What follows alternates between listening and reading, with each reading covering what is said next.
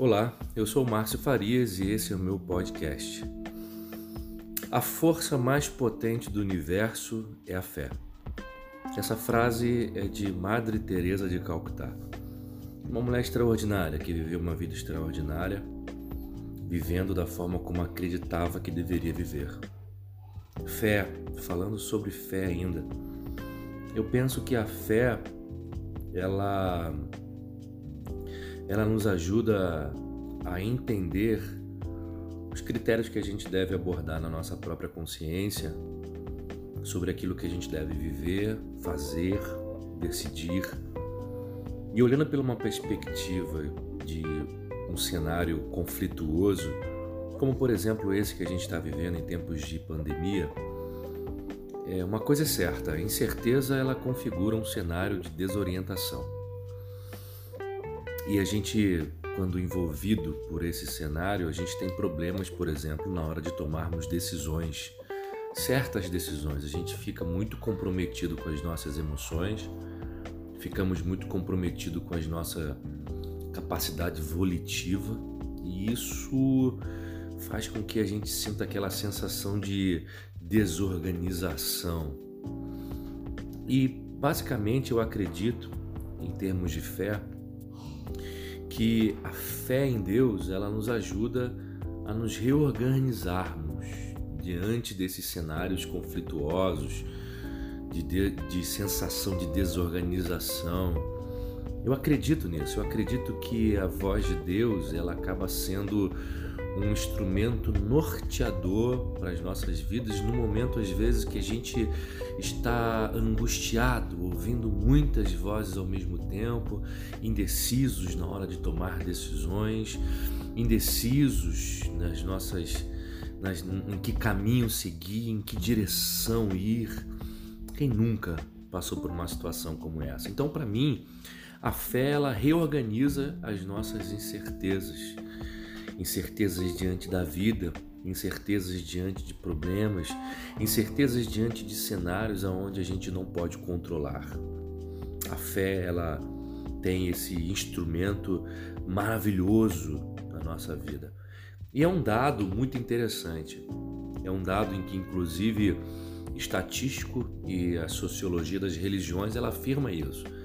Diante de perdas e incertezas, as pessoas elas tendem a procurar uma religião elas tendem a buscar uma orientação religiosa, até porque respostas já de alguns nos garantem que as pessoas, quando estão nesses momentos de caos, elas conseguem se acalmar, elas conseguem se equilibrar. Uma faculdade de Ohio, dos Estados Unidos, fez uma pesquisa interessante, onde um grupo, um número de pessoas, se não me engano, 50, foram fazer uma pesquisa onde elas foram submetidas a um grande estado de estresse, tensão e raiva.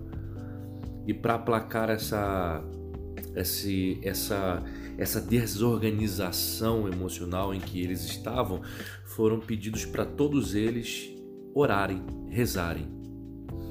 Todos eles pararam, fizeram essa, esse, esse teste e aí foi constatado de que 100% daquele grupo se acalmaram quase que instantaneamente na medida que eles começaram a colocar a sua fé em prática. Fé, ela nos ajuda a nos reorganizar. A fé em Deus nos ajuda a nos reorganizar, porque é exatamente nos momentos de crise, de incertezas, que a gente busca a orientação de Deus, a gente está dizendo: Deus, eu já tentei com todas as minhas capacidades resolver esse problema, mas eu não consegui. E é nesse momento de rendição que a gente se encontra, é que a gente ouve uma voz diretiva, a gente ouve uma voz instrutiva para os nossos ambientes, para os nossos momentos.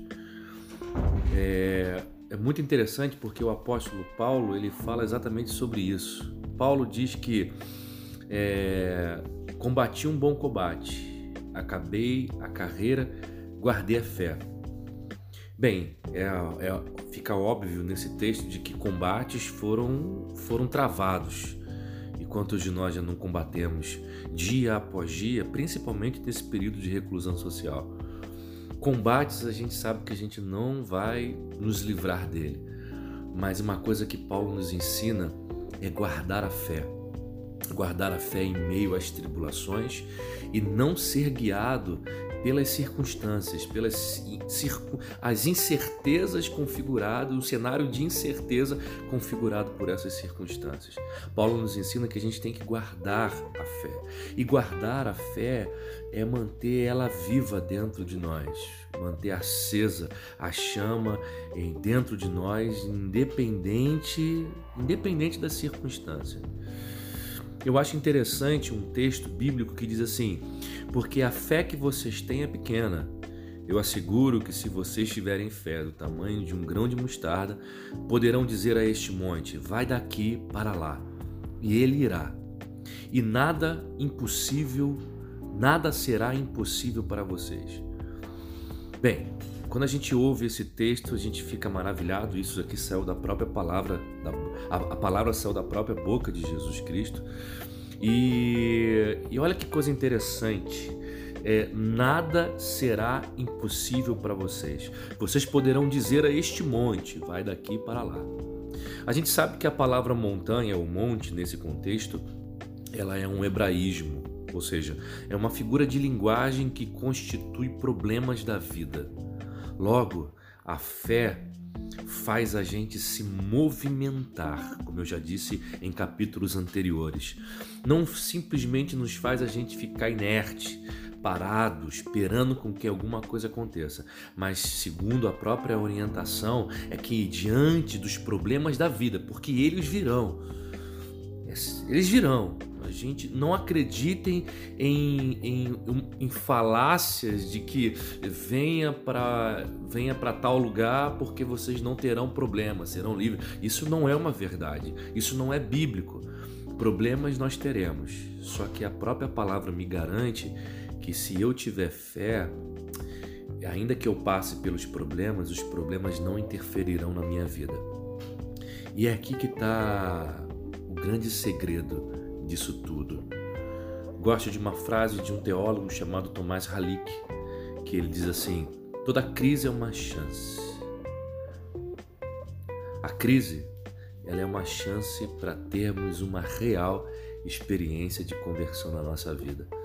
A crise, as incertezas, um cenário de insegurança é o cenário ideal para que a gente tenha uma chance. Uma chance de quê?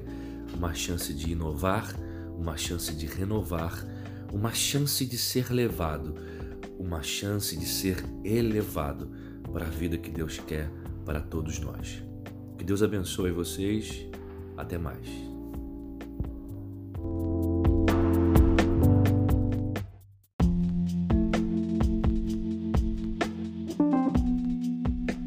Olá, eu sou Márcio Farias e esse é o meu podcast.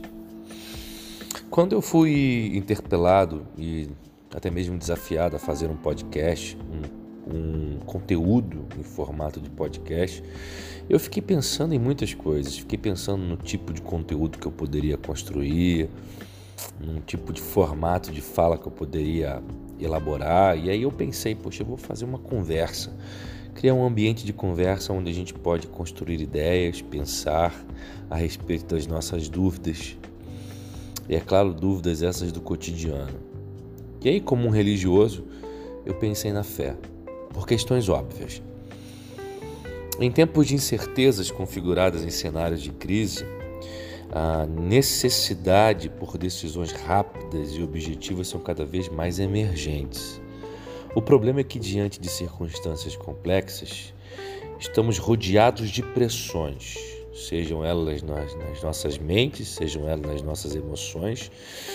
Nossas emoções estão completamente desorganizadas devido a crises e tantas vozes que nos espremem na parede em busca de, em busca de respostas rápidas. Só que as incertezas elas configuram um cenário de desorientação. A fé entra como uma ferramenta de Deus para nos reorganizar e essa reorganização nos ajuda a termos uma perspectiva de futuro e nos auxilia para seguirmos adiante. E perspectiva de futuro é importante, porque diante da crise, se você não vê futuro, então você se atola nela. Seguir adiante. Aqui está um cenário onde muitos deixam de manter a sua constância. Seguir adiante existe capacidade volitiva, assertiva e também coragem. Para Kierkegaard, um filósofo, ele diz que a coragem vem da fé. Mas diante dessa afirmação, eu me pergunto: que coragem? Ah, nós temos a coragem responsável, que é aquela que busca o pragmatismo.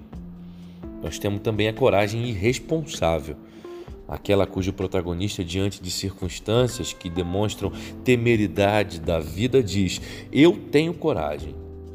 E aqui que está um exemplo de, de irresponsabilidade na fé, porque isso não é fé saudável. Isso não é fé, é irresponsabilidade translocada de fé. A sorte segue a coragem, diziam os latinos. Mas aqui a história mostra o pragmatismo militar, não um bando de aventureiro em busca de uma história própria. Coragem, meus amigos, é preparo e não mera disposição eufórica. Quem não tem medo tem um pensamento inconsequente. Já do ponto de vista da virtude aristotélica, a coragem é uma virtude. Mas a gente está falando de fé. E a fé em Deus não pode ser um selo de responsabilidade na nossa vida, mas sim de uma ferramenta de signos e propósitos. Em minhas andanças literárias, conheci um provérbio muçulmano que diz: Confie em Alá e amarre bem o seu camelo. Há uma enorme distinção entre confiança em Deus, denominada no cristianismo de divina providência, e a confiança no que nos arremessa ao ato irresponsável, que denominamos como fé no impossível. Sim, é aquela fé que as pessoas insistem em dizer: vamos que vai dar certo. Tá vendo que o cenário ele é completamente equivocado, incerto, inseguro oposto às possibilidades, mas a pessoa diz: não vamos. O problema é que quando a gente entra sozinho numa embarcação dessa de irresponsabilidade, tudo bem, tá só eu e eu. O problema é quando a gente coloca a nossa família. O problema é quando a gente coloca nesse mesmo barco nossos amigos, nossa esposa, nosso filho, nossos parentes. Isso não é confiança em Deus, isso é um ato de tentar a Deus. Não tentarás o Senhor teu Deus, disse Jesus. Exatamente o que fora proposto pelo diabo a Jesus no monte da tentação. Tentar a Deus é obrigar a Deus a agir para demonstrar o seu poder. Por vezes a nossa fé se confunde com um ato de irresponsabilidade irresponsável, um ato irresponsável de tentarmos a Deus. Vamos que vai dar certo. E depois a gente joga no colo de Deus e pede crentemente de que tudo aquilo será atendido. Bem, a sensatez e a responsabilidade, principalmente nesse período ímpar, singular e frágil que enfrentamos na sociedade, ou que ainda viermos a enfrentar num futuro, deve ser deve estar como um selo no nosso coração.